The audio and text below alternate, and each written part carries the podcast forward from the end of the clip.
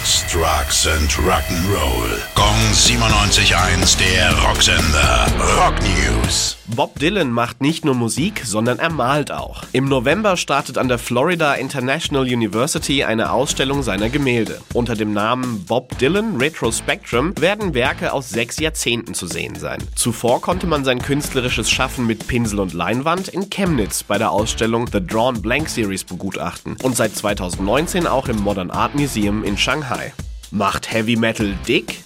Das behauptet zumindest eine britische Boulevardzeitung. Angeblich versetzt stark verzerrte, laute und schnelle Musik Hörer in die Stimmung, besonders reichhaltig zu spachteln. Wer Metal hört, habe dabei eher Lust auf fettiges und ungesundes Essen und nicht gerade auf Salat oder Gemüse. Den gegenteiligen Effekt habe klassische Musik. Deren Hörer sollen sich eher bewusst und ausgewogen ernähren. Gong 97.1, der Rocksender. sex, drugs and rock'n'roll.